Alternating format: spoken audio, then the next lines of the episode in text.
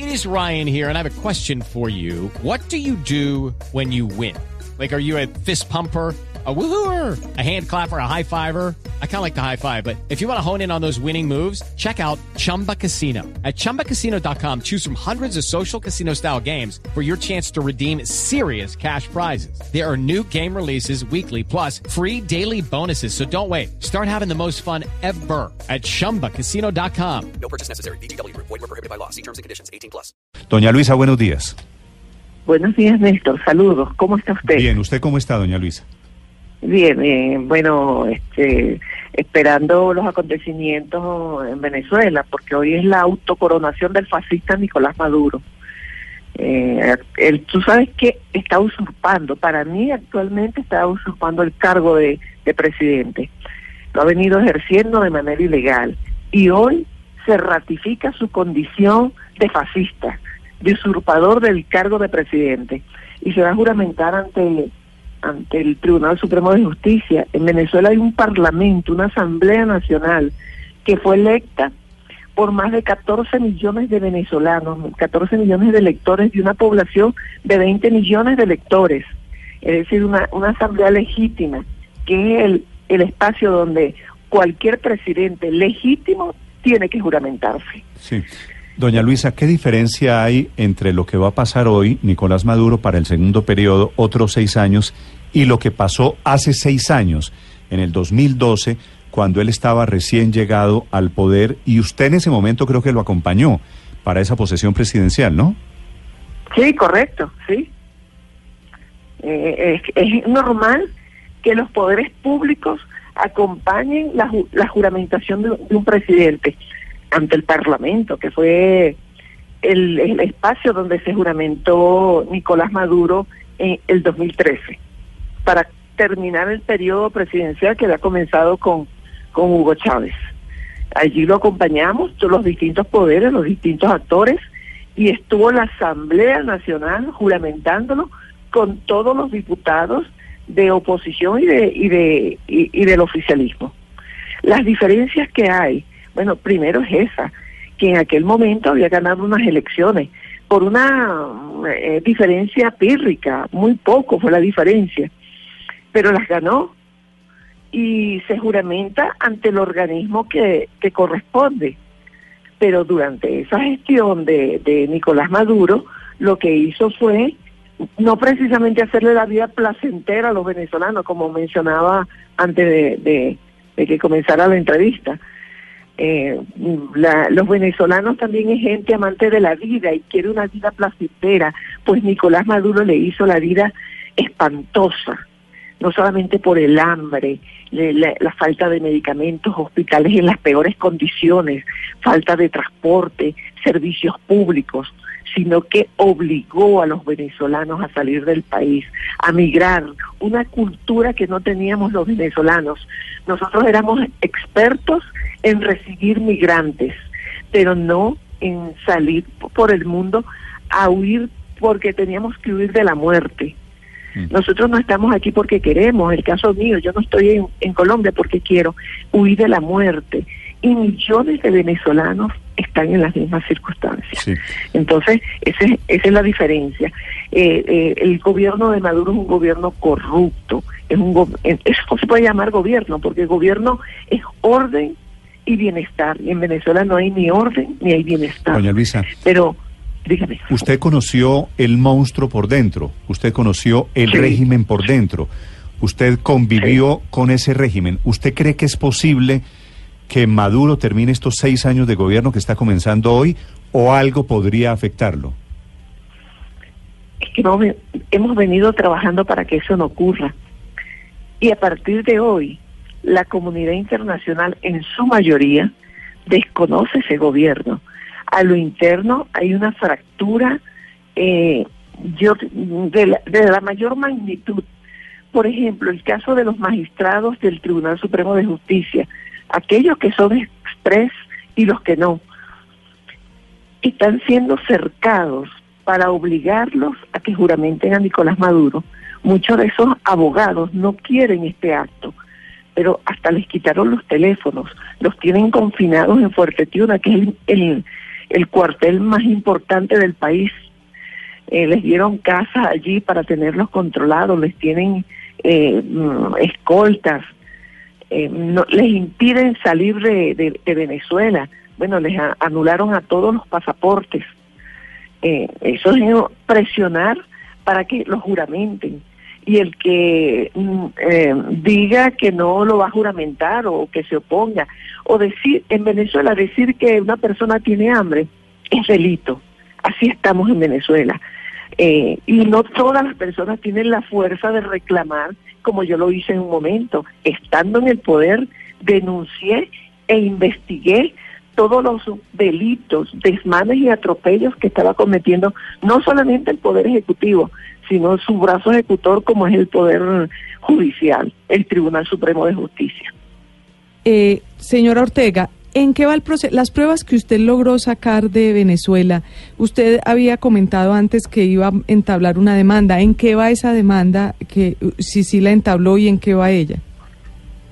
Bueno, lo que pasa es que son distintos hechos, distintos eventos. Eh, narcotráfico, corrupción, lavado de dinero, entre otros. Eh, a nivel internacional, no solamente en Estados Unidos, en España, eh, Brasil, distintos países del, del, del planeta, yo he presentado evidencias que comprometen la responsabilidad de distintos actores venezolanos, entre ellos Nico- Nicolás Maduro. Recientemente Estados Unidos eh, mm, eh, anunció que había una investigación contra eh, Raúl Gorrín, que es el uno de los principales testaferros de Nicolás Maduro y de Cilia Flores, su esposa. Muchas de las pruebas que sirvieron para pedirle la orden de que para que Estados Unidos le pidiera la orden de captura a Raúl Gorrín, eh, fue yo se las entregué. Asimismo he entregado distintas pruebas en otros países y eh, actualmente estamos trabajando con un país, no de este continente, para ver cómo ahora Nicolás Maduro, muchos países dicen que no va a ser, no es presidente, para que le dicten una orden de captura por un hecho de corrupción que lo compromete a él. No solamente está el de Odebrecht, está el de los, los alimentos, los CLAC, las bolsas CLAC, las cajas CLAC que se entregan en Venezuela para manipular y someter a los venezolanos, sino que ellos están comprometidos en hechos de corrupción infinidades, entre ellos el de la industria petro- petrolera también. Señora Ortega, ¿ese país es España? ¿Es un país europeo o cuál país es el que dictaría esa orden No. de captura? Eh, ese es el compromiso que tengo que no puedo anunciarlo, ellos son los que lo van a anunciar. ¿Y usted por qué sabe que va a pasar eso? Bueno, porque yo vengo siguiendo la investigación con ellos, yo consigné las pruebas que mm, pueden conducir a la a pedir la, la orden de captura. Sí, si no es de este continente ese país, la conclusión es que es Europa, ¿cierto? Es probable. Sí. Y a usted se lo contó, no me diga el nombre, pero alguien del gobierno o de la justicia de ese país. No, es que yo estoy trabajando en ese caso. O sea, mm, eh, con los ministerios fiscales yo vengo trabajando no solamente aquí en el continente, sino en otros contin- en otros continentes. Doña Luisa, ¿qué cambia si se produce efectivamente esa noticia? Pues que sería pues una un gran hecho noticioso si un país y la justicia de un país desde Europa le dicta orden de captura a Nicolás Maduro. ¿Eso qué efecto tendría? Bueno, continuaría siendo prisionero en Venezuela, porque el tema es que él ha agarrado el país como una trinchera y él se para Cuba, eh, Turquía o Rusia, porque él teme que eso pueda ocurrir. Es más, nosotros no sabemos si hay algún país que tiene alguna investigación que por lo menos yo no conozca y que pueda eh, librar alguna orden de captura contra Nicolás Maduro en cualquier momento o contra cualquiera de su de su entorno. Sí, exfiscal Ortega, eh, si eso llegara a darse, es clave aquí el papel, como lo va a ser, por supuesto, para el futuro de Venezuela, de las Fuerzas Armadas en su país. ¿Qué información tiene usted sobre la postura hoy adentro de las Fuerzas Armadas en relación con Nicolás Maduro. Decíamos más temprano que el Washington Post hoy dice, por ejemplo, que hay una versión según la cual el ministro de Defensa, mm, Vladimir Padrino, le pidió a Maduro que renunciara. ¿Usted qué sabe de eso? Bueno, ayer Maduro dio una rueda de prensa donde estaba Vladimir Padrino y no se le veía así como molesto con él. Y yo no creo, no sé, desconozco si Vladimir Padrino sea, tenga los riñones, tenga la fuerza para pedirle eso a Nicolás Maduro. Lo que sí sé es que la Fuerza Armada venezolana está fracturada, desestructurada, está destruida. Pero allí hay mucha gente valiosa, gente valiente, que está descontenta con lo que está pasando y que se han sublevado muchos de ellos y que han terminado en las mazmorras de, la policía política venezolana o de la policía militar.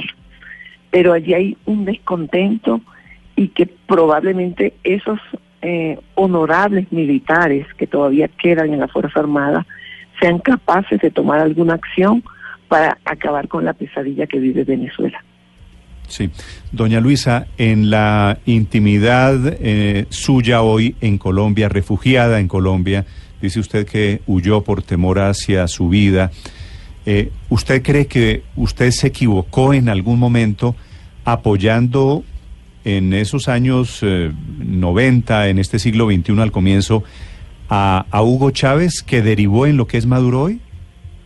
Sí, yo creo que hubo muchos errores y muchas equivocaciones eh, lo, he reconocido en muchos espacios. Eh, a Nicolás Maduro nunca lo, lo apoyé. Era público, evidente, las contradicciones que existían entre el Ministerio Fiscal y el Poder Ejecutivo. Eran evidentes las, las, contradicciones. Y no en, ese, en el año 2017, el año antepasado, sino de años anteriores. Eh, por las posturas que asumí, los enfrentamientos. Yo creo que el, punto de quiebre de, de, esa fractura que había, de ese de esa mala relación se produjo en el 2017, pero yo nunca tuve buenas relaciones con él, ni con su esposa, ni con las no, no estuve nunca de acuerdo con las políticas que implementó para el país. Y lo que me involucraba a mí, que eran las políticas de seguridad, nunca estuve de acuerdo. Pero sí, yo creo que se cometieron con eh, uh, Hugo Chávez muchos errores Incluso durante la gestión de Hugo Chávez, yo denuncié públicamente que estaba investigando eh, la actuación policial, que eso ocupó grandes titulares en Venezuela, porque los, mm, eh, consideraba que en ese momento eh, la, actuación de los cuerpos de policía en el, en el marco de la seguridad ciudadana era violatoria de los derechos humanos. O sea que yo te estoy diciendo que yo siempre fui una persona crítica en cuanto al, gobierno, incluso de Hugo Chávez. Y yo creo que sí, cometí errores, los reconozco. Eso es, de humano errar. Pero es de sabios rectificar también, lo dijo alguien. Doña Luisa Ortega se encuentra en Colombia desde hace año y medio, fue fiscal, fue destituida después por el gobierno de Nicolás Maduro. Doña Luisa, es un gusto saludarla, le deseo feliz año, vamos a estar pendiente de lo que pasa esta mañana con la posesión de Maduro. Muchísimas gracias a ustedes.